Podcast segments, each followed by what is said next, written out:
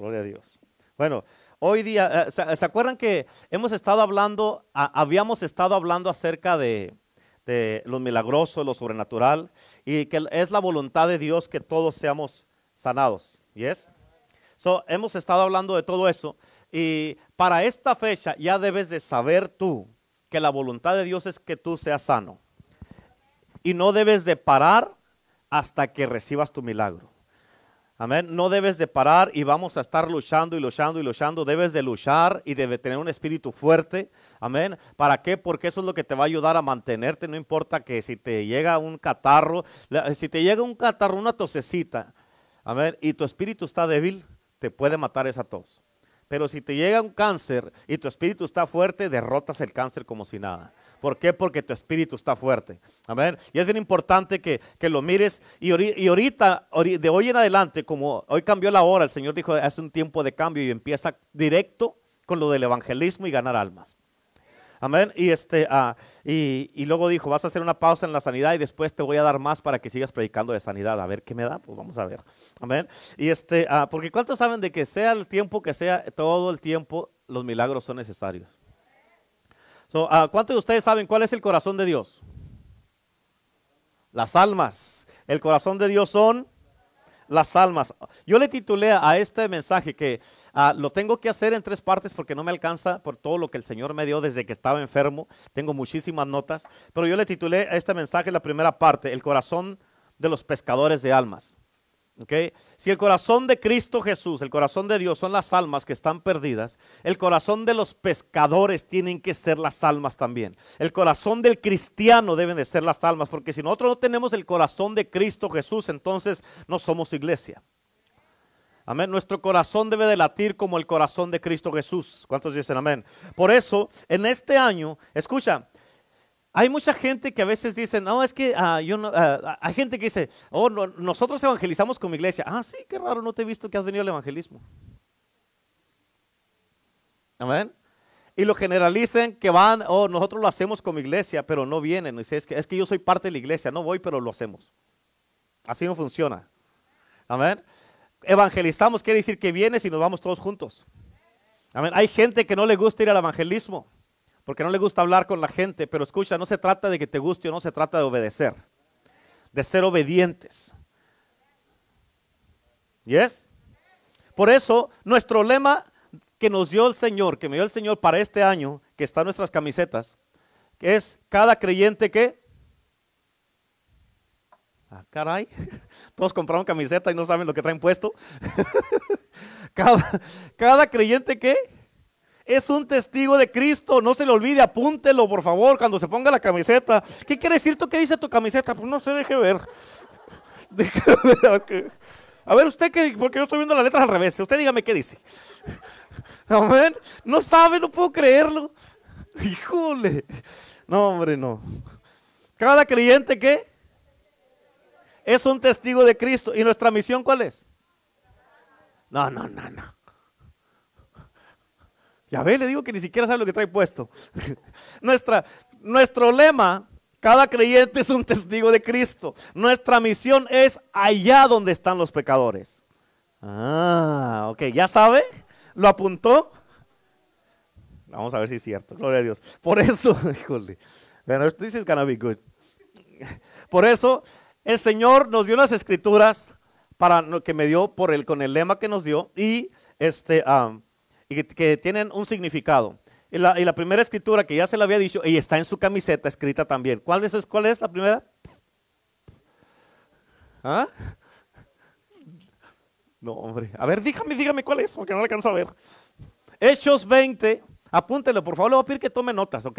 Tome notas, eso es importante. Hechos 20, versículo 20 y 21. Hechos 20, 20, no es por el año 2020 porque ya pasó el año.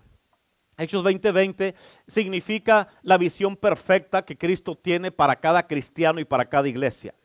¿Ok? Es la visión perfecta que debe de tener cada iglesia y cada cristiano. 2020, porque eso es la visión, es la visión perfecta. Y el 21 es porque empezando en este año es cuando estamos haciendo esto. Amén. Y- y en Hechos 20, versículo 20 y versículo 21, la Biblia dice en el versículo 20, fíjate lo que Pablo está diciendo aquí, dice, como nada que fuese útil, he rehuido de anunciaros y enseñaros. Escucha, Pablo aquí está diciendo, yo no he rehuido. Rehuir significa me he desviado, me he eh, ah, eh, desenfocado o he parado de hacerlo. O sea, no he rehuido de anunciaros y enseñarlos públicamente y por las casas. ¿Escuchaste? Públicamente y por las casas. Las únicas dos maneras, las únicas dos formas de evangelismo es públicamente, o sea, en público, cuando hay mucha gente y por las casas es personalmente. ¿Ok? So, es públicamente y por las casas. Y en el versículo 21 dice, testificando a judíos y a gentiles, ¿qué les testificaba? Acerca del arrepentimiento para con Dios y de la fe en nuestro Señor Jesucristo. En otras palabras, salvando al mundo para que se arrepientan y acepten a Jesucristo. Arrepintiéndose van a tener fe para aceptar a Jesucristo como Señor y Salvador. ¿Yes? Ok, y, la otra escritura que nos dio el Señor para, eh, es también es Juan 20, versículo 21, 20, 21 que también es lo que el Señor está haciendo con nosotros de hoy en adelante y de aquí para adelante y hasta que nos vayamos con Cristo, esto tenemos, tiene que ser un pilar y, algo que está grabado, engraved en, en ti, está bien grabado y, y que es, eh, está, es una marca en tu vida. ¿Ok? Y lo vamos a empezar a hacer y dice en el versículo 21, dice, entonces Jesús les dijo otra vez, paz a vosotros, escucha lo que dice, como me envió el Padre, así también yo los envío. O sea, de hoy en adelante nos está enviando ya el Señor. Estamos enviados, somos enviados y tenemos que ir a hacerlo, a predicar públicamente y por las casas acerca del arrepentimiento, amén, acerca del arrepentimiento para con Dios y la fe en nuestro Señor Jesucristo. Amén. Ok, escucha, una vez había en una iglesia un grupo de, de mujeres que tenían una, una, reunión de oración.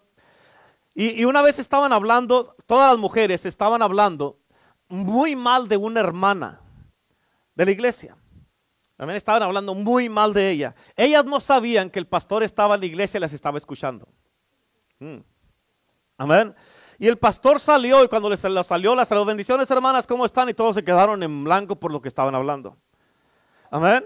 Y, fíjate, el pastor como escuchó toda la conversación les dijo, hermanas, ¿y qué están esperando para salir e ir a buscar a esta mujer y salvar a esta mujer? La encargada del grupo de oración le dijo, pastor, cada que nos reunimos, oramos por esta hermana con mucha fe. Y el pastor les dijo, está bien que están orando, pero ahora no estaban orando, estaban hablando de ella. Les digo, está bien que están orando, pero esta mujer se va a ir al infierno si nomás oran por ella y nunca van a buscarla a su casa. Amén. Si nunca le han hablado de la salvación, amén, y si no le han llevado el evangelio hasta su casa, esta mujer se va a ir al infierno. Amén. Hay una filosofía que se llama la filosofía del mensajero. Y esa filosofía, escucha, es, bien importante porque esta filosofía del mensajero es lo que este cristianismo y esta generación es lo que hemos hecho de Dios. Con estos mensajes tú te vas a dar cuenta qué tan equivocados estamos en, en la manera que vivimos el cristianismo.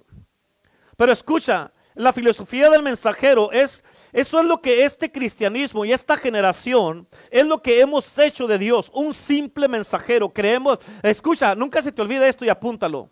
Él no es nuestro mensajero, nosotros somos sus mensajeros. ¿Escuchaste? Es importante que lo entiendas. Amén. Se nos ha olvidado que Él es el gerente general, Él es el jefe, Él es el patrón y Él es el que manda. Amén. Y nosotros nos hemos dedicado a pedirle y a orar y orar y orar, a pedirle que Él haga todas las cosas que nosotros debemos hacer. ¿Yes? Amén. ¿Qué cosas, pastor? Ok, cosas como visitar al pobre, al necesitado, como ir a consolar a los que están tristes, bendecir a los que no tienen eh, comida o no tienen algo, a confortar al que está, eh, eh, al que está preso, a sostener al débil, testificarle a los perdidos, ir a predicar el evangelio, ir al evangelismo. En otras palabras, queremos que el Señor haga todas las cosas que se supone que nosotros debemos estar haciendo. Y como uno no lo quiere hacer las cosas, nomás quiere orar en la iglesia sin salir. Amén. Oh my God, qué religión tan conveniente nos hemos fabricado, ¿qué no? ¿Sí o no? Oh, es una religión, yo soy religioso, voy a la iglesia. ¿Y qué hace aparte de eso? Yo voy a la iglesia, sí, pero aparte de eso, ¿qué hace? Pues sirvo a Dios. Pero ¿cómo lo sirve? Pues voy a la iglesia. ¿Cómo? ¿Qué, ¿Cómo estás sirviendo? Escucha, venir a la iglesia no es servir a Cristo. ¿Yes? ¿Ok? Déjame, te hago una pregunta. Hoy vengo medio preguntón, ¿ok? Te voy a hacer una pregunta, escúchame, bien importante. ¿Podrías tú decirme una cosa? Una cosa que el Señor Jesucristo pueda hacer en nuestra comunidad o en nuestro valle sin tener una persona mediante la cual Él pueda orar? ¿Ah? ¿Puedes tú decirme una cosa que pueda hacer Dios en este valle sin una persona por la cual pueda ir Él? ¿No lo entienden? ¿Cómo puede Cristo ir a hacer algo sin una persona o sin un, cuerpo? Ahora sí, ¿sí o no? ¿Entendieron? Por, ¿Hay algo que pueda hacer Cristo sin un cuerpo?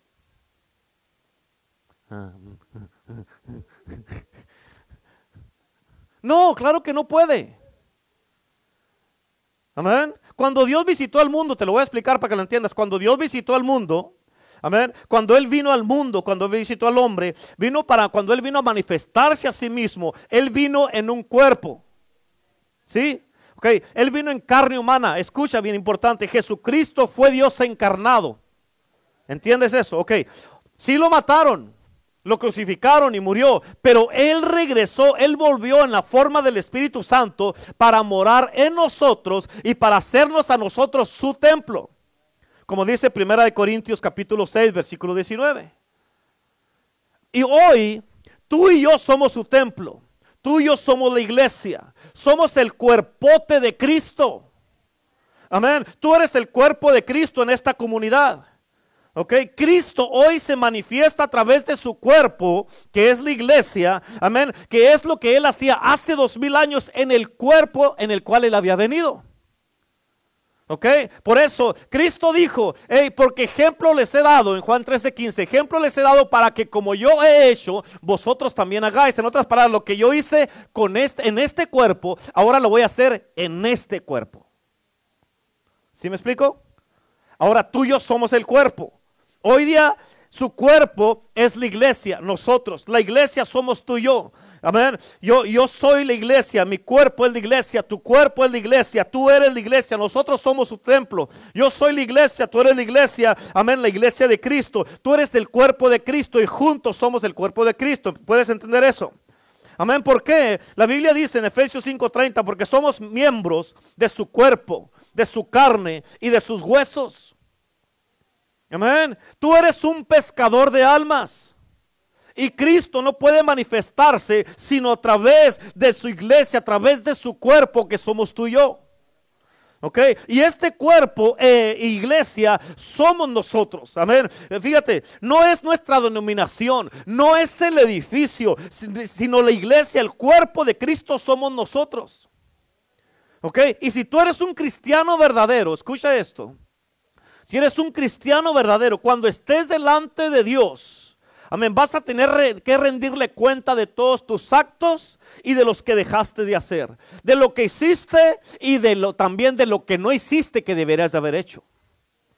Amén. Nadie va a ser juzgado a la luz de lo que la iglesia hizo como cuerpo, como grupo. Dios no va a llamar a la iglesia para juzgarla a toda junta o, en unidad. La congregación, la iglesia, no será juzgada por lo que hizo dejó de hacer como grupo, como cuerpo, sino va a ser cada uno juzgado personalmente. Amén. Tú tampoco puedes decir, Señor, el pastor va a hablar por mí. No, yo soy muy, yo fui un, miembro fiel en mi iglesia. Todos trabajamos juntos en equipo, Señor. Y por lo tanto, yo no puedo contestarte esas preguntas. Por favor, que eh, el pastor va a hablar por mí. Ah, really? ¿Quieres que yo hable por ti? Ok, Señor, pues venían cuando les daba su gana. Este, ah, eh, si, tenían algo que hacer, no venían. Les decíamos que vinieran a la oración y, no venían. Llegaban tarde a los servicios. Íbamos al evangelismo y murmuraban, hablaban de mí porque no querían ir. ¿Quieres que hable por ti?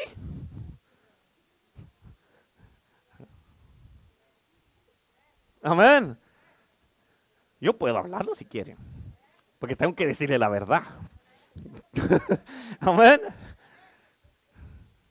Porque lo que Dios, a lo que a Dios concierne, escucha esto, a lo que a Dios concierne, tú personalmente eres la iglesia.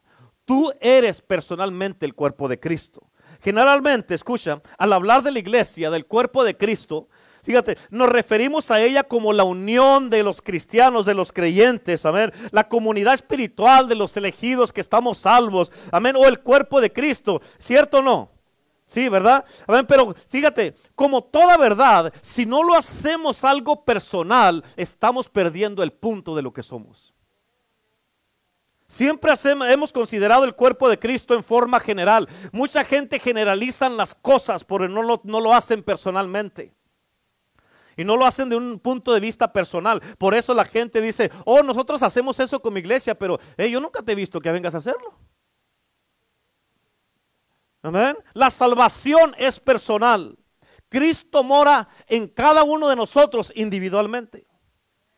El gran misterio, la Biblia dice en Colosenses 1, 26 y 27, el gran misterio que había estado, fíjate, oculto desde los siglos y edades, pero ahora ha sido manifestado a sus santos, que es Cristo en vosotros. Cristo en vosotros, la esperanza de gloria. ¿Cuántos dicen amén? Amén. Por eso Cristo necesita un cuerpo humano a través del cual ministrar. Y si no tiene un cuerpo, ¿va a poder Cristo hacer algo o no? Entonces no puede ir. ¿Quién puede ser este cuerpo sino tú y yo? Amén. Nosotros somos la iglesia, somos su cuerpo, somos su templo. Y más esto, escucha, esto no quiere decir que entonces debemos de ignorar juntarnos y reunirnos como grupo y como iglesia, porque la Biblia dice en Hebreos 10:25, no dejando de congregarnos como algunos tienen por costumbre. Amén. Más bien, tanto tú y como yo tenemos que estar conscientes de que Jesucristo ha nacido en nosotros y que ahora somos su cuerpo. Amén. Y sería muy apropiado decir, somos miembros de su cuerpo. ¿Cuántos dicen amén? Eso lo dice 1 Corintios capítulo 12.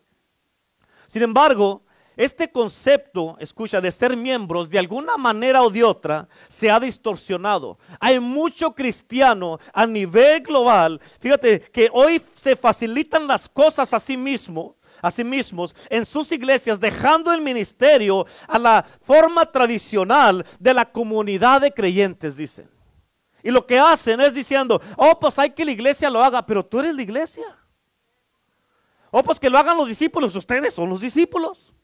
Que lo haga el grupo de hombres y mujeres, pues ustedes son. Amén.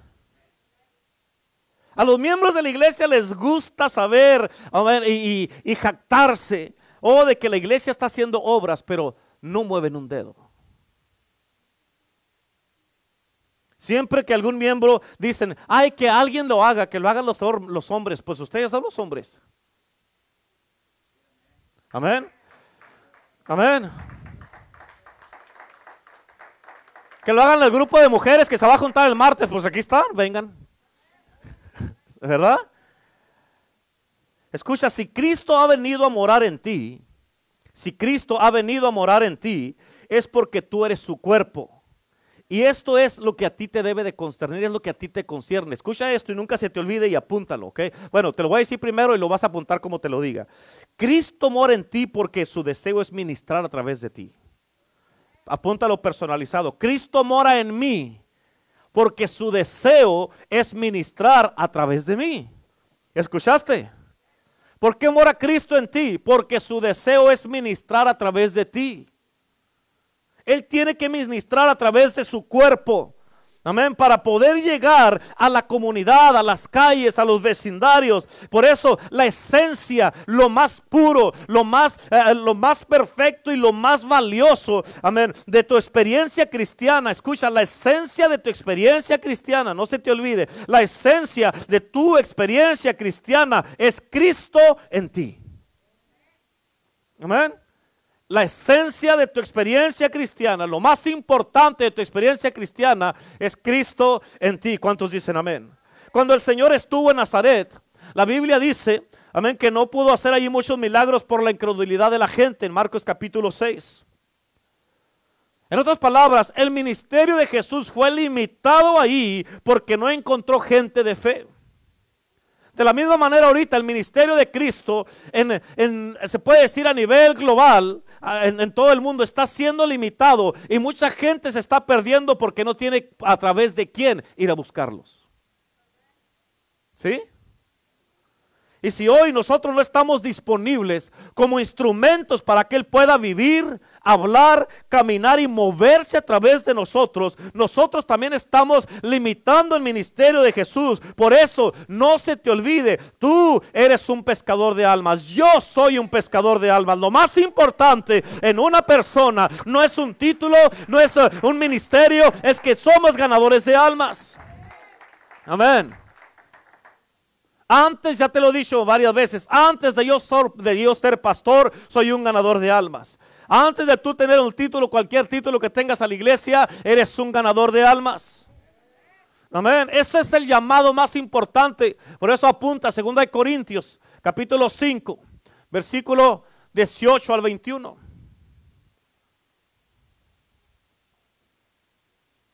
Yes, sir.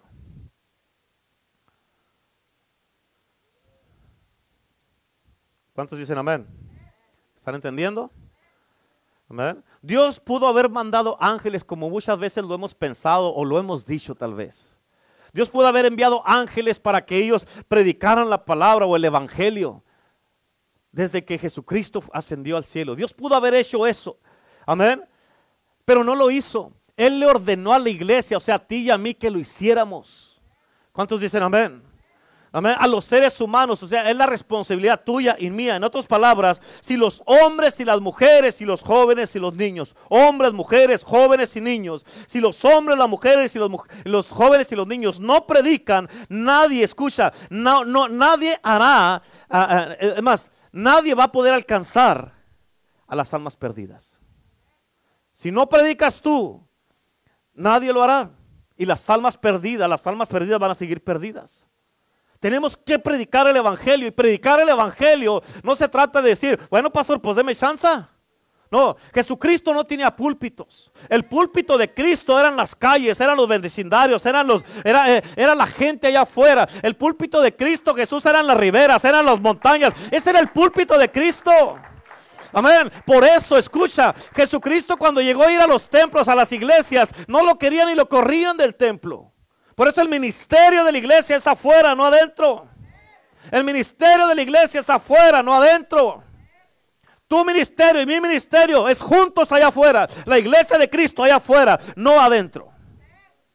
¿Sí me entiendes? Amén. La predicación del evangelio depende de ti y de mí. Amén. Es nuestra. Depende que tú y yo tengamos nuestra voluntad rendida. Amén. Y nos dediquemos firmemente a abrir la boca para que Él pueda hablar a través de nosotros. Esta misma verdad se aplica a todas las fases de la vida y testimonios de Cristo. Solamente a través de su cuerpo Cristo podrá visitar a los enfermos, Cristo podrá visitar a los perdidos, Cristo podrá ir a alcanzar a los que no han escuchado el Evangelio. Solamente a través de su cuerpo Cristo podrá vendar al quebrantado de corazón. Solamente a través de su cuerpo Cristo podrá ir a, ayudar a los matrimonios que están eh, en problemas, las familias que están disfuncionales. Solamente a través de su cuerpo el perdido puede ser alcanzado. Amén. Él irá si tú vas. La razón que Él no ha ido es porque tú no quieres ir. Amén. Tú eres la iglesia, yo soy la iglesia. Amén. Cuando visitemos a los presos o a los perdidos que están allá en las calles, Cristo lo hará también. De otro modo es imposible. Y por eso nuestras formas tradicionales de orar en nuestras formas tradicionales de orar, hemos hecho del Señor o de Cristo un simple mensajero. Amén. Cuando los mensajeros de Él somos nosotros, Él no. Él ya vino y hizo lo que tuvo que hacer, ahora nos toca a nosotros, su cuerpo. Pero es Él en nosotros y Él lo va a hacer a través de nosotros. ¿Sí? Y no me malinterpretes. La oración es vital para cada cristiano. Debemos de orar a diario, ¿yes? ¿Sí? Amén. Cristo oró también, pero él añadió acción a su oración, testificando, consolando, visitando, hablando, sanando a la gente, demostrando compasión y mostrando a su Padre en acción. Amén. Oh, pero cuán sagradas, hermanos, nosotros como cristianos, este cristianismo moderno, cuán sagradas hemos hecho que suenen nuestras oraciones. ¿A poco no es cierto? Oh my God, nos venimos y nos humillamos tanto aquí en la iglesia, nos sentimos tan humildes que estamos.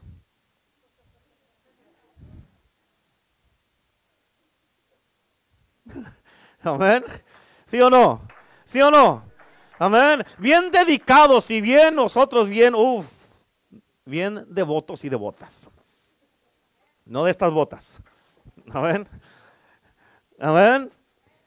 Y nos sentimos tan dedicados y tan humildes mientras oramos nosotros enviando al Señor, amén, todas nuestras peticiones para el día o la semana. ¿Cuál es el punto de que en esa manera de pensar estamos nosotros pensando que tenemos que eh, invadir a Dios, a Cristo y al Espíritu Santo con un montón de peticiones para tenerlos ocupados? No. Amén. Ellos no nomás están ahí a ver qué se les ofrece a mis hijos para hacerlo. Ándale, apure, tenemos que moverlos los tres juntos, si no, no lo vamos a hacer.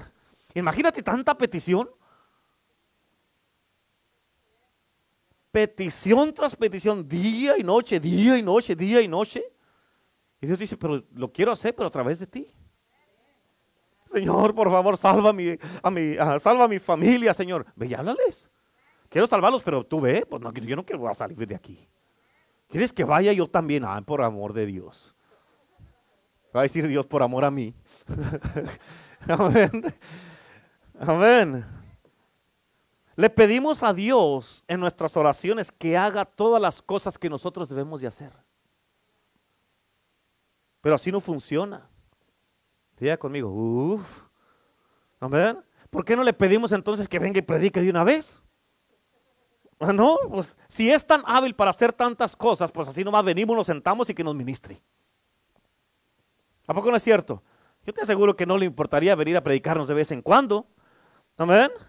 Pero Él quiere hacerlo a través de nosotros. Si eso fuera, pues qué fácil sería servir a Cristo, que no. Y es, chistoso cómo hablamos del Espíritu Santo cuando estaba con los discípulos antes del, del, Pentecostés, en el Pentecostés y después del Pentecostés, cómo hicieron una revolución ganaron almas, sanaron enfermos, hicieron toda clase de cosas. Amén. Y hoy nos regocijamos porque Él está en nosotros. Exactamente aquí es donde Él está en nosotros, hermanos. Escúchame, Él no está flotando sobre la tierra yendo nomás de un lugar a otro o rondando sobre los hombres para solucionarle los problemas y para visitarnos y confortarnos para que vivamos nuestras vidas egoístas. Esta no es la función del Espíritu Santo. El Señor Jesucristo ha regresado ahora, pero a través del Espíritu Santo, para vivir, morar y ser en nosotros. ¿Escuchaste? Él ha regresado en la forma, a través del Espíritu Santo, para vivir, morar y ser en nosotros. Ahora Cristo ha nacido en nosotros y Él es el que produce en nosotros el querer como el hacer por su buena voluntad, como dice Filipenses 2.13. Amén, otras palabras, Él produce en ti. Es que no quiero ir. Entonces deja que Cristo produzca el querer para que si quieras ir. Amén. Esto fue lo que Dios hizo en Cristo. Y esto es lo mismo. Amén. Eh, y hoy él, hace lo mismo, pero hoy es a través de nosotros, a través de su cuerpo, que es la iglesia. Él habla a través de nuestros labios. Él visita al necesitado y levanta al caído a través de nosotros. Él anima al desalentado. Él se inclina hasta donde está el desfallecido y lo levanta. Él sana al quebrantado de corazón, sana al que está enfermo de su cuerpo. Él cierra las heridas de los que sufren, pero lo hace a través de nosotros. Tú y yo somos su cuerpo, nosotros somos la iglesia. Ahora, puedes entender por qué, como te dije al principio, por qué el pastor le dijo a este grupo de mujeres, si nomás oran por esta mujer, se va a ir al infierno. Puedes entender por qué, porque el cuerpo de Cristo no es para que esté nomás orando y no hacer nada. Los discípulos vivían de encuentros desde que recibieron en el día de Pentecostés el bautismo del Espíritu Santo, fueron llenados y ¡boom! Vámonos para afuera a predicar, a ganar almas, a testificar, a desparramar el Evangelio. En Hechos capítulo 4 volvieron a encerrarse y volvieron a salir otra vez de donde estaban encerrados a predicar, amén, con poder acerca de la resurrección de Jesucristo. Amén. En otras palabras, si no hacemos nada más que orar, si nunca visitamos a los necesitados y le testificamos a los pecadores de la salvación y el arrepentimiento con Cristo, ellos no oirán la invitación de Cristo para ser salvos. Amén. So, ¿Debemos llorar sí o no, pastor? Claro que sí. Debemos llorar, pero luego debemos de incluir acciones a nuestras oraciones, amén, para ir y desparramar el Evangelio de Jesucristo, el Evangelio en nuestras comunidades, en las tiendas donde andamos allá, en donde quiera que vayamos como grupo, amén. Y el ministerio de Cristo para esta comunidad está en tus manos y las mías. ¿Escuchaste? En otras palabras, tienes, tenemos una gran responsabilidad. Tienes una gran responsabilidad. El trabajo del Espíritu Santo es ministrarle a las almas y crear y convencerlos y darles convicción del pecado, porque él anhela la salvación de todas las almas. Amén. Él mora en ti, él ministra a través de ti, habla a través de tus labios, va a través de tu cuerpo. Amén. La salvación de esta comunidad. Es más, nomás ponte a pensar, la salvación de la comunidad donde tú vives te pertenece a ti, a cada uno. Amén. Y si tú no testificas y llevas el mensaje de salvación, la comunidad donde tú vives se va a perder habiendo un cristiano en ese lugar. Amén. Cristo determinó vivir en ti para que por medio de ti él pueda visitar a los perdidos, pero tú no quieres ir. Por eso en Juan 20, 20 dice, hey, tengan paz. Como me envió el Padre, yo los envío a ustedes también. Estamos, hemos sido enviados. Lo más importante en tu vida como cristiano es eso. Nos reunimos y nos vamos todos a ganar almas. Eso es lo más importante en tu vida. Si no estás haciendo eso, estás fallando. Estamos fallando como cristianos y como iglesia. Amén. Pero escucha, él tampoco podrá predicar en los parques sin un cristiano de quien él pueda, a través de quien él pueda hablar. Él tampoco va a poder predicar en los apartamentos, en las tiendas, en la Walmart, en la Food for Less, en todas las tiendas en las que estamos yendo. No podrá predicar si tú y yo no vamos. Tenemos que ir. Amén. Tenemos que ir. Oh, para los pastores que es un sacrificio. Claro que es un sacrificio. ¿Tú crees que Cristo no fue un sacrificio cargar tus pecados y los míos? Claro que es. Amén. Es un sacrificio. Amén. Él nos dio eh, amor a nosotros cuando no nos lo merecíamos. Nos perdonó cuando no nos merecíamos. El perdón. Amén. Y por eso es un sacrificio estar yendo. Claro que sí.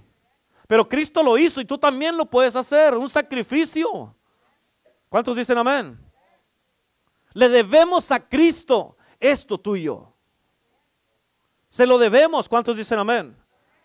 Oh my God, ¿cómo nos gusta vivir egoístamente? ¿Cuántos dicen amén? ¿Sí o no? ¿Cómo nos gusta vivir egoístamente? Hoy, este, este sábado sí vamos al evangelismo, para el otro no, ¿ok? Ya lo decidimos, ya está. Amén. Imagínate que, Cristo hubiera dicho, eh, para este, por este sí voy a morir y por este no. Mm, no, este no, no, no me cae bien, no. Este me cae gordo. Por este no. Pero nosotros pensamos que tenemos nos mandamos a sí mismos que tenemos nuestras propias opciones y nuestras propias reglas y le decimos al Señor cuándo sí, cuándo no. Amén. Nos encanta quedarnos solos y solamente orar lanzando nuestras peticiones para que el Espíritu Santo las conteste. Y así nos evitamos problemas porque andamos muy ocupados, pastor. Es que usted no entiende. No le entra en la cabeza, pastor, no se mira que se mira como que sí tiene cabecilla más o menos. Yo sé que sí puede entender, pastor. Yo estoy soy un hombre muy ocupado, una mujer muy ocupado.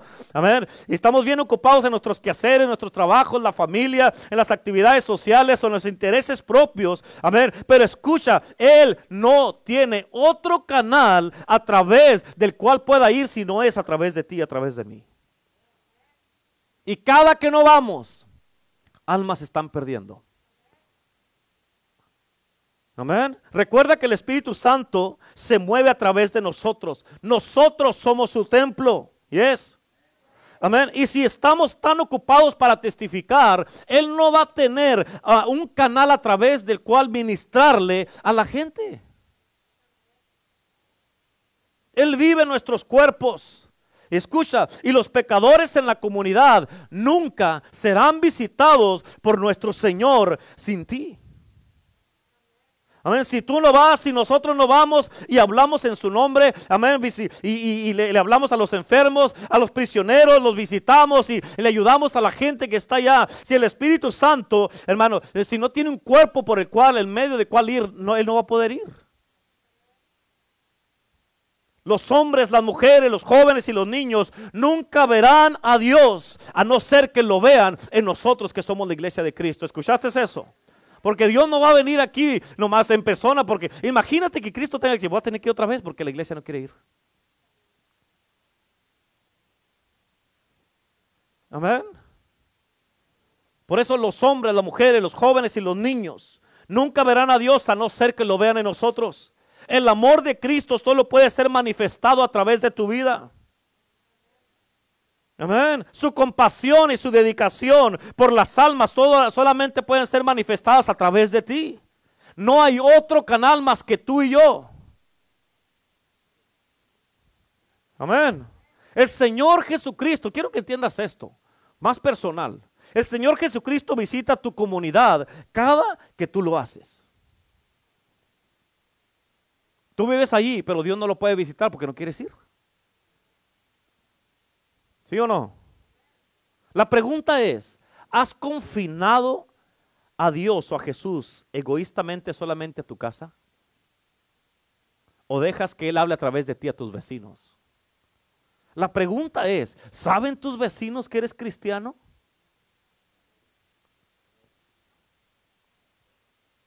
¿Te miran como un ejemplo a seguir por el ejemplo que das y cómo vives? ¿Quieren venir contigo a la iglesia porque eres un ejemplo? ¿O ni siquiera saben que eres cristiano? ¿Has permitido que le hable a ellos del plan de salvación y les ofrezca vida? ¿Les has acusado tú alguna vez de que viven engañados? ¿O los juzgas y los criticas? Ah, pero un revidajo que hacen estos vecinos no dejan ni dormir en la noche y te quejas de ellos, bola de mundanos, borrachos tomando y oyendo música. ¿Los has juzgado? Amén. Pero no has permitido que el Señor Jesús, amén, que tú dices es que están engañados, pero ¿por qué no permites que Él vaya a través de ti a desengañarlos y hablarles la verdad? Es mucho más fácil juzgar, pastor. ¿Qué vamos a andar haciendo allá? Amén. Tú eres un pescador de almas. ¿Cuántos dicen amén? La iglesia, el cuerpo de Cristo eres tú y soy yo. Y Dios pensó, escucha, Dios siempre pensó que estas cosas son la responsabilidad de la iglesia, no del edificio, de la iglesia. Amén. Y él tenía razones, pues escucha, la iglesia no es la congregación, la iglesia no es la denominación, la iglesia no es el edificio, la iglesia somos tú y yo. Amén. La iglesia es el cuerpo de Cristo y eso es exactamente lo que tú eres. Cristo no vive en una catedral de piedras, amén, o en un templo, amén, de cemento y de ladrillos. Él vive en tu cuerpo, tú eres su templo. Aquí es donde vive y ahí es donde vive. Él ministra, se manifiesta a sí mismo, muestra su compasión, su misericordia a través de su cuerpo, o sea, a través de ti. Ahora, ¿cuántas veces lo ha hecho a través de ti? ¿Mm? Esta, escucha, esta verdad es el corazón, es la motivación de los pescadores de almas. Escúchame, hermano, esto, los pescadores de almas se apasionan con esto, los emociona y les da vida. Hay muchos de ustedes que amaban evangelizar, amaban andar ganando almas y se les apagó eso. Amén. Se les apagó eso.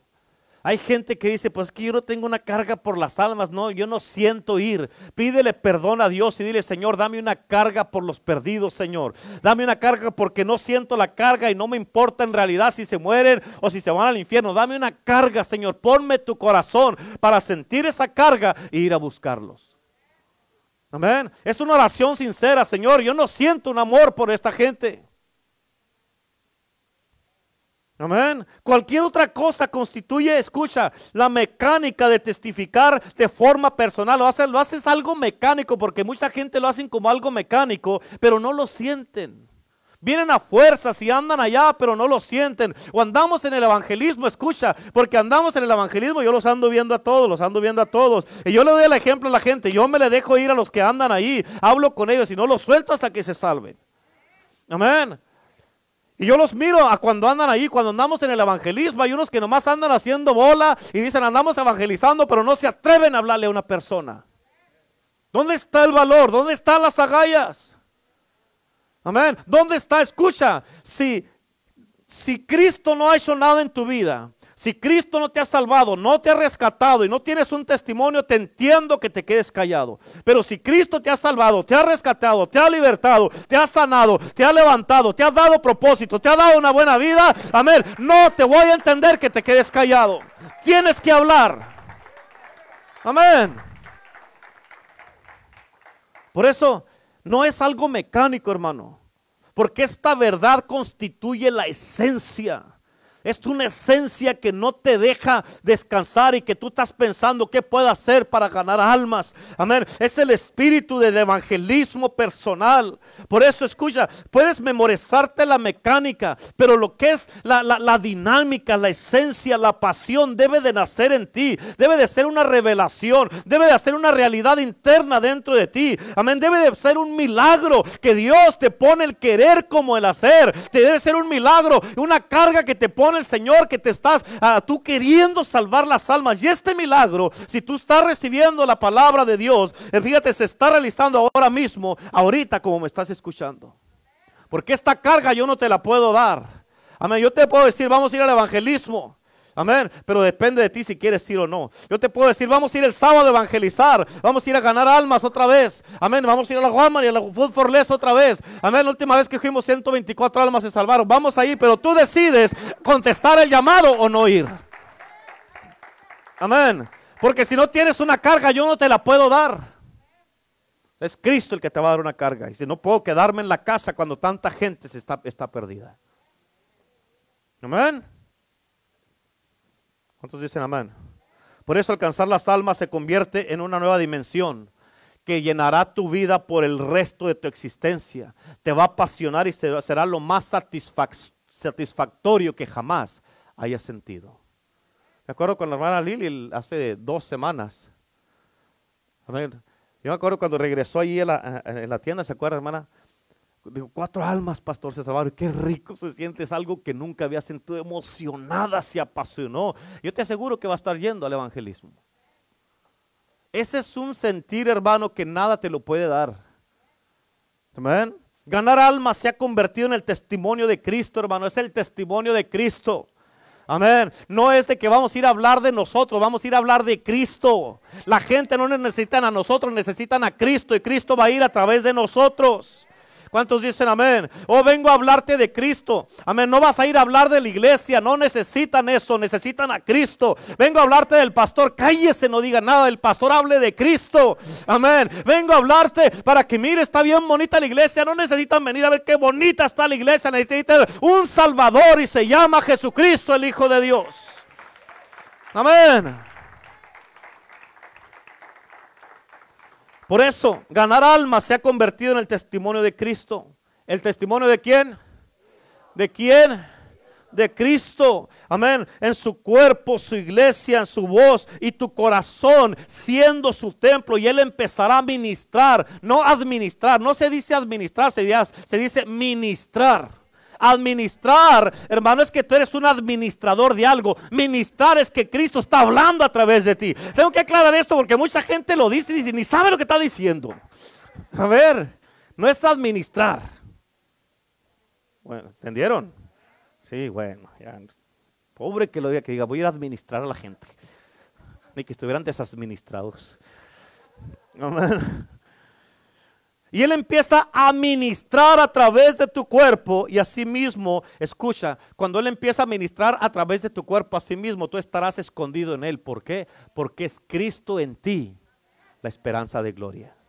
Por eso Pablo dijo, ya no vivo yo, mas Cristo vive en mí. Amén. La vida de Cristo es la energía de tu testimonio. Amén. La vida de Cristo es la energía de tu testimonio y es necesario que siempre vayamos en su nombre para que Él pueda alcanzar a los perdidos, pero a través de nosotros. Esto es el cristianismo profundo. Amén. Este es el verdadero discipulado. Amén. Júntate conmigo. Vamos a ganar almas, vamos a invadir las calles, vamos a las tiendas. Ahorita tal vez en muchas casas no nos abran y no tengamos mucho fruto porque la gente se está cuidando. Está bueno. Pero las tiendas nos traen la gente y ahí los agarramos. Amén. Es importante, esto es el cristianismo profundo, es el mejor discipulado y lo mejor que puedas hacer. Escucha, cuando te concentras en ganar almas para Cristo y trabajar para el Señor así de esta manera, toda la gente que se va a estar salvando, eso te va a ayudar a enfocarte y parar de andar de inmaduro, inmadura, parar de andar peleando con el hermano, la hermana, con este, con aquello, con aquí, con allá. Y vas a parar, vas a parar de andar criticando a los demás. ¿Por qué? Porque te va a dar una perspectiva diferente y vas a estar ocupado salvando las almas, que es más importante. Amén. Este es el cristianismo profundo. Todo lo demás es algo artificial y superficial porque podemos hacer un evento y nomás nos vamos a cansar y si nadie se salva, ¿de qué sirve? Todo debe de ser enfocado con que tenemos que estar ganando almas. Evangelístico. Esto es lo más importante del cristianismo, testificar y ganar almas. Es la misión más importante de cada iglesia y de cada cristiano. Por eso nuestro lema es, todo creyente es un testigo de Cristo. Por eso nuestro lema es, allá donde están los pecadores, todavía uno. Amén. Lea la camiseta por el amor de Dios. Amén. ¿Cuántos dicen amén? Acuérdate, Cristo está en ti. Yes.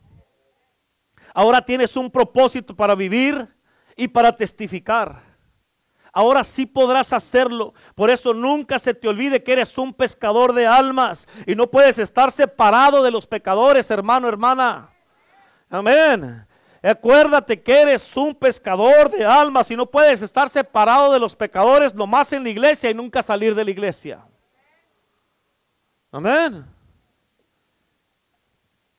No podemos nada más como grupo juntarnos para ministrarnos unos a otros aquí o a nosotros mismos. Amén. Aprendiendo tranquilamente de Cristo aquí en la iglesia, revelaciones y cosas de esas así profundas de Dios y del Espíritu Santo. Amén. Pero ¿de qué nos sirve todo eso si nunca ganamos un alma?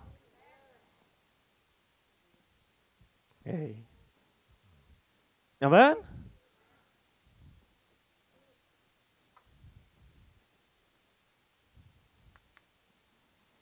Por eso el aprendizaje, todo lo que estás aprendiendo es para que tú lo pongas por obra y traigas gente a la iglesia. Primero a Cristo. Primero a Cristo. Y cuando se conviertan a Cristo van a querer venir a la iglesia. Me acuerdo que una vez di un discipulado de, evangelismo y de testificar este, de casa en casa en una iglesia. Y no voy a decir dónde. Pero después el pastor se acercó y me dijo, pastor, nosotros no podemos hacer esto todavía. Y dije, ah, caray, dije, ¿por qué no, pastor? Y dice, es que no hemos profundizado lo suficiente en el Señor, no tenemos experiencia. Yo dije, ¿what? Escucha, la razón que no tienen experiencia es porque nunca habían ido. La experiencia la vamos a agarrar allá afuera, no aquí adentro. Amén. Le dije, pastor, ¿cuánto tiempo hace que se están reuniendo? Como, como tengo confianza con él. Le dije, ¿cuánto tiempo hace que se están reuniendo para orar? Y me dijo, pastor, solamente dos años. Solamente dos años, pastor, le dije, escucha, en otras palabras, por dos años habían estado confinando al Señor en un salón y nunca le habían permitido a compartir sus vidas a los pecadores en su comunidad. ¿Te imaginas? ¿Te imaginas eso? Ahora, ponte a pensar en esto. ¿Qué contraste y qué diferencia con los cristianos de la iglesia primitiva? Amén. La Biblia dice en, Hechos 19, versículo 10, dice que ellos solamente en dos años en dos años, fíjate, llevaron la palabra del Señor a todos los que moraban en Asia. O sea, tú puedes estar dos años orando, si quieres aquí, y yo voy a estar dos años evangelizando y vamos a ver quién tiene más, más, resultados. Amén. Pero entonces no vamos a orar, sí, sí vamos a orar, pero ganando almas y orando, ganando y orando, ganando y orando. Amén. No podemos nomás estar encerrados y no salir. ¿Cuántos dicen amén? Ahora, en Juan 4 está la historia de la mujer samaritana. Y escucha, esta mujer cuando tuvo un encuentro con Cristo Jesús, la transformación de esta mujer fue tan poderosa, fue una conversión genuina, que escucha, en un rato, en un rato, esta mujer que era la más criticada, la más juzgada, la más condenada, la más el hablar de todos, la que todos descartaban, esta mujer en un rato, después de su encuentro con Cristo Jesús, de ser cambiada, transformada y libertada, en un rato fue y trajo toda Samaria a Cristo. Una conversión genuina da resultados inmediatos, hermano. Amén. Es que no necesitas dos años de oración. No necesitas, pues apenas me salvé, pastor. Yo no sé nada de esto. No, el ciego dijo, yo lo único que sé que estaba ciego y ahora veo. Amén. Es lo que necesitas. ¿Y qué voy a ir a decirles? Yo no me sé ni un versículo de la Biblia. Nomás vaya, dígales, era un borracho y Cristo me rescató. Era un chismoso, era un brujo, era un drogadicto, drogadicta, lo que haya sido, pero Cristo me cambió la vida, me rescató, restauró mi matrimonio y Él puede restaurar el tuyo. Amén. Oh, qué tan mal hemos hecho el cristianismo por tantos años. La razón por la cual el Evangelio no ha sido predicado a toda criatura, como dice Marcos 16, es porque algunos cristianos han malinterpretado lo que es el concepto iglesia. ¿Por qué? Porque para muchos solamente es una denominación, es una asamblea, es la congregación, es ir el domingo a la iglesia y el miércoles si se puede. Amén. Es correcto hablar de la iglesia como el cuerpo de Cristo, como el cuerpo de Cristo, ¿y es? ¿Sí?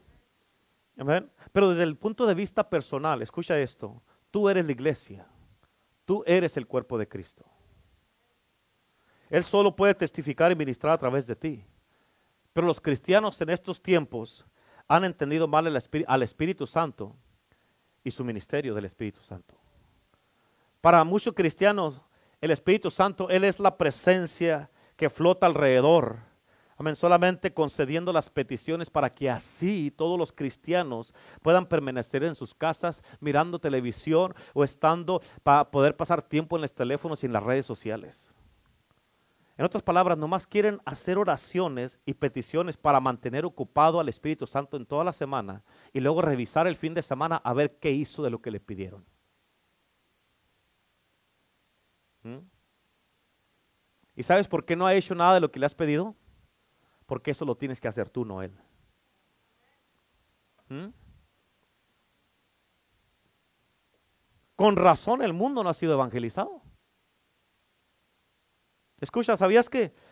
Bueno, es más, con razón muchos inconversos a veces se burlan de la iglesia y el cristiano. ¿Sabías que los comunistas ridiculizan el cristianismo y es una burla para ellos? También escucha, ¿sabías esto? Esto me di cuenta. ¿Sabías que esta es la razón por la cual los judíos rechazan el cristianismo? ¿Quieres saber por qué? Fíjate, los líderes judíos, los judíos, ellos han leído el Antiguo, el Nuevo Testamento. Ellos saben quién era Jesús y saben que Jesús era judío. Pero escucha, ellos también saben cómo vivía Jesús y asimismo les enseñó a los discípulos cómo vivir. Por eso les dijo, ejemplo os he dado para que como yo he hecho, vosotros también hagáis. Y ellos siguieron, los discípulos siguieron el ejemplo de Cristo y los judíos se han dado cuenta cuán diferente, cuán egoísta es la forma de vivir de los cristianos en estos momentos. Y dicen, estos no son absolutamente nada de lo que este hombre hizo en este mundo cuando vino. Estos ni siquiera predican, no salen a predicar, no hacen milagros, no van y testifican, no andan en la calle allá eh, desparramando el evangelio, llenando el valle con su doctrina. No hacen nada. Amén. Jesucristo, Él era un pescador de almas. Él se mezclaba con la gente. Él era amigo del pecador, era amigo del necesitado. Él sanaba al enfermo, predicaba las buenas nuevas de salvación a los pecadores. Y fíjate, él sin ningún egoísmo ayudó a todo, a toda la gente todo el tiempo. Y él no ha cambiado no ha cambiado. Hoy día Él quiere hacer lo mismo, pero Él trabaja a través de ti. Para, pero escucha, tienes que entender eso. Para producir estos resultados, Él quiere hacerlo. Él quiere producir en ti el querer como el hacer por su buena voluntad. Para que quieras hacerlo. Amén. Hoy puede hacerlo Él solamente si tú vas y respondes al llamado de ir. Nunca se te olvide. Hechos 20, versículo 20 y 21 y Juan 20, 21. Escucha, tienes que entender esto y nunca se te puede olvidar. Sin tu cuerpo para expresarse Jesús a sí mismo, sin tu cuerpo, Jesucristo estará separado de los pecadores. ¿Qué quiere decir eso? En otras palabras, escucha, los pecadores no se, no se acercan a Dios, pero sin tu cuerpo ellos nunca van a tener la oportunidad que Cristo se acerque a ellos, porque tú no estás yendo. Ellos nunca van a tener la oportunidad que Cristo venga y se arrime a ellos para poder hacer un milagro en sus vidas y rescatarlos y salvarlos. Sin la iglesia, sin la iglesia, el mundo, sin si la iglesia no va, el mundo no tiene esperanza. Si tú y yo no entendemos esto, de que tenemos que evangelizar, de que este sábado vamos a ir al evangelismo, y si tú no vienes, tú estás diciendo, eso no es para mí. Amén.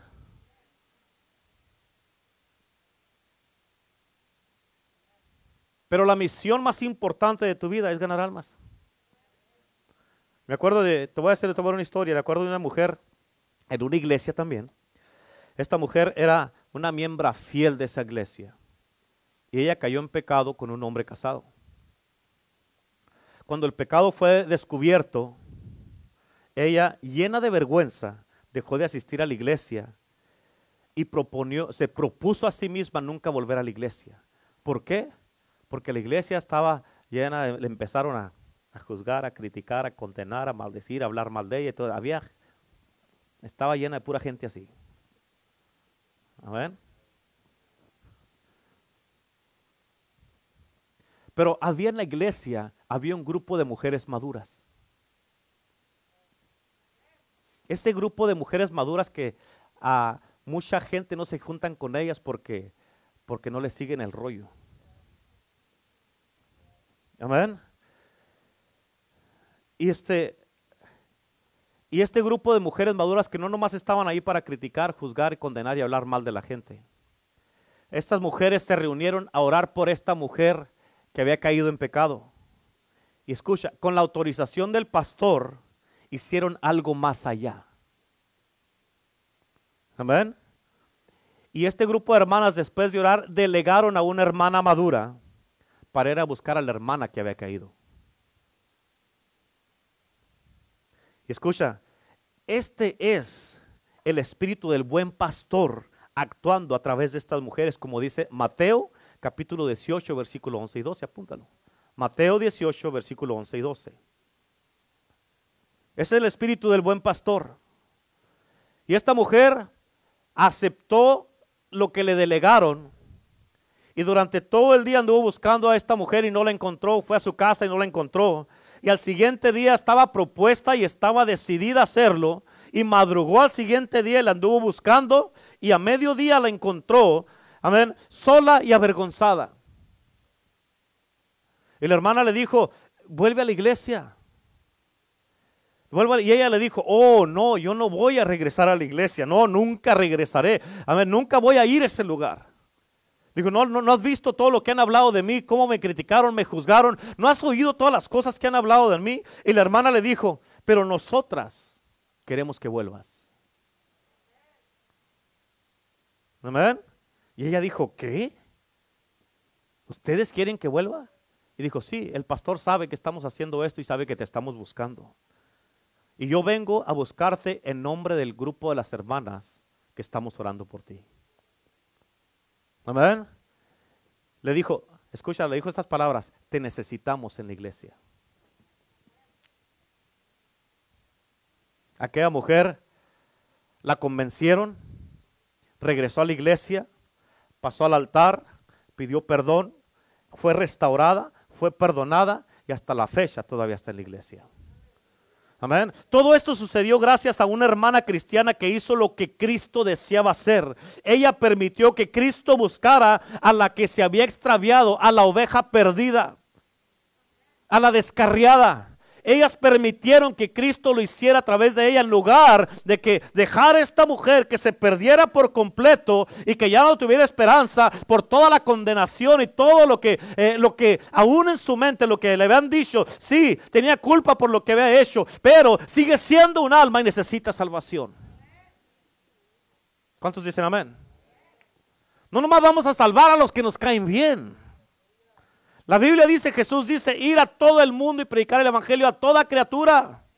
Pero pastores, que ellos no se merecen perdón, no saben lo que me hicieron, tú tampoco te lo merecías y Cristo te perdonó. ¿Cuántos dicen amén? Tú tampoco y Cristo te perdonó. Amén. Así es que no puedes medir así porque Cristo no te midió a ti. ¿Cuántos dicen amén? Eso es el verdadero cristianismo. Al principio puede que te sientas un poco medio tímido, temeroso, dudando de actuar por el Señor, pero tenemos que hacerlo en su nombre. Él está en ti. Es Cristo en ti, no se te olvide, Cristo en ti. Amén. Entrégale tus emociones y Él te va a guiar y así podrás, vas a poder descubrir una nueva dimensión en tu vida. Amén, que nunca antes has experimentado. Alguien podrá preguntarse, pero pastor, ¿cómo voy a saber yo que es Dios el que me está mandando. Ay, por favor. El enemigo no te va a mandar a que vayas a predicar ni que vayas a salvar un alma. Amén. No, tampoco te va a decir que perdones. Amén. ¿Por qué nadie pregunta cómo sabe? ¿Por qué no sabe? A nadie pregunta cómo sabré si el enemigo está hablando, porque conoces muy bien la voz del enemigo. Yo sé que conoces la voz del enemigo y conoces la voz de Dios. Entonces, ¿qué hago? Escuche primero y luego obedezca cuando Dios le hable. ¿Quieres que te diga algo? ¿Sí? Escucha, la razón por la cual mucha gente o muchos cristianos cuestionan la voz de Dios es porque no quieren obedecer. Es que no sé si es Dios. no sé si es Dios. Mira qué religioso me salió este. Amén. Te voy a decir esto importantísimo. Vas a crecer profundamente en Cristo cuando empieces a testificar. Vas a madurar profundamente en Cristo cuando evangelices con nosotros y, y te dediques con nosotros a ganar almas vas a dejar inmadureces, vas a dejar niñerías, vas a, vas a enfocarte y vas a decir, hey, ¿qué estoy haciendo? Peleando en la casa con mi esposo, con mi esposa, peleando con mis hijos, peleando con los hermanos en la iglesia. ¿Qué estoy haciendo? En lo que yo estoy peleando acá, perdiendo el tiempo, el mundo se está perdiendo sin Cristo. Y si sigo así, yo me voy a perder igual que los pecadores porque no estoy obedeciendo a Dios. ¿Verdad? Imagínate que, hombre, que te pierdas al final no es porque no quieres hacer caso. Amén. Tú te vas a sorprender de toda la gente que Cristo va a estar alcanzando a través de tu vida. Cristo vendrá a ser más real en, ti que nunca antes. A la medida que Él ministre a través de su cuerpo, su iglesia y su templo sea a través de ti. Esta es la verdad, hermano. Esta es la verdad, la verdadera razón de la vida cristiana y de los pescadores de almas. Este es el centro de la vida cristiana, ganar almas. ¿Cuántos quieren de ustedes quieren ser usados por Dios de esta manera? Levante la mano que quiere ser usado por Dios. Amén. ¿Por qué? Porque esto es bien importante. Tenemos que hacerlo. Pero es que a mí no me gustan esas cosas. No se trata, como te dije al principio, no se trata que te guste, se trata de obedecer. La bendición para ti, para mí, está en la obediencia no en lo que nos gusta o no nos gusta. Amén. El evangelismo los sábados, amén, la mayoría tiene tiempo de venir, pero la mayoría no viene.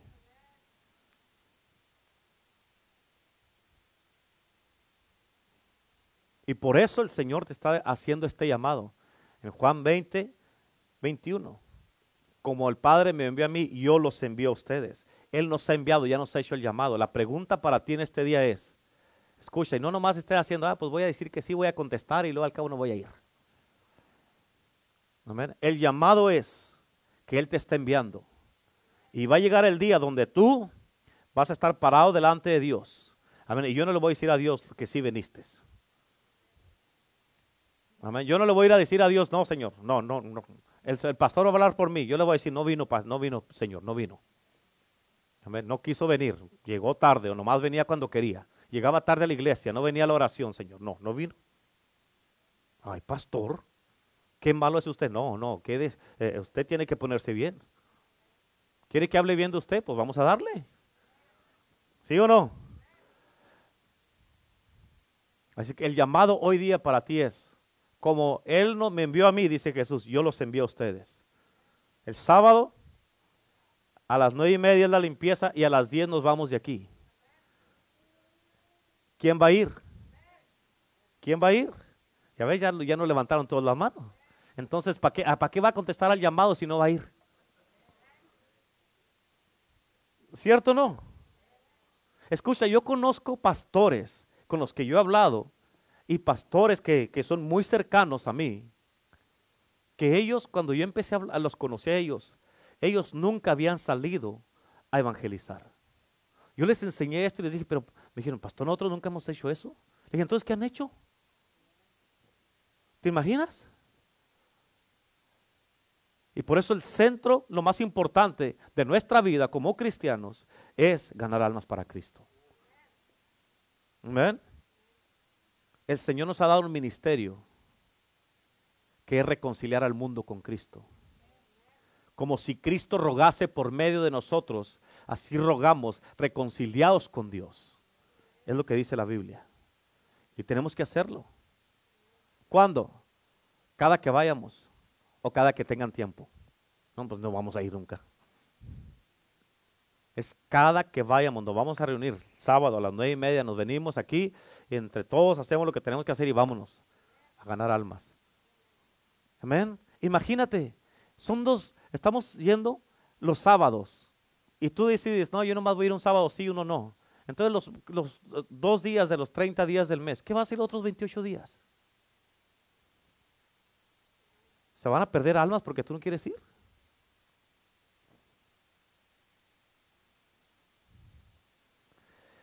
Bueno, como ya hay muchos que me están viendo feo, vamos a terminar ahí por este día.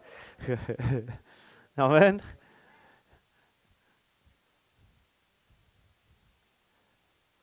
Pero esto lo vamos a estar haciendo, lo vamos a estar haciendo. Va a estar, para cuando acabemos de hablar de este tema, tú vas a entender que el verdadero ministerio de la iglesia está afuera. El verdadero ministerio tuyo y mío está allá afuera. Aquí venimos y somos capacitados para ir, ir allá y entrarle. Entrarle duro. ¿Cuántos dicen amén? Y para eso te está llamando el Señor. Ustedes que están conectados ahí, que están en sus casas, ¿qué están haciendo? ¿Qué están haciendo? Amén hablarle nomás a puros cristianos, es, que pues, ya no ande pescando en otras peceras. Amén. Vámonos al mar donde están todos los pescados allá, donde están todos los que no han sido alcanzados y vamos a agarrar pescados nuevos. Amén. Eso es lo que tenemos que hacer. Déjelos que ya están pescados, déjelos en paz. Amén. Todos tenemos un llamado, todos. Ustedes que están ahí sentados, que me están escuchando y que están así igual que los de aquí. Amén. Así están, no para que sepan cómo están los de aquí de la iglesia, se les estoy dejando saber. Amén, les estoy dejando saber. ¿Cuántos dicen amén? Amén. Sí, sí, sí. Hay que sacarle filo a ese machete, a esa espada. Amén. Hierro con hierro se afila. Yo sé que a muchos no les gusta.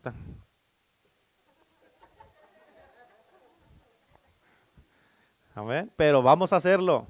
Enojado no le hace que venga enojado el sábado, pero véngase. Cuando se salve la primera alma con usted, le va a dar gozo.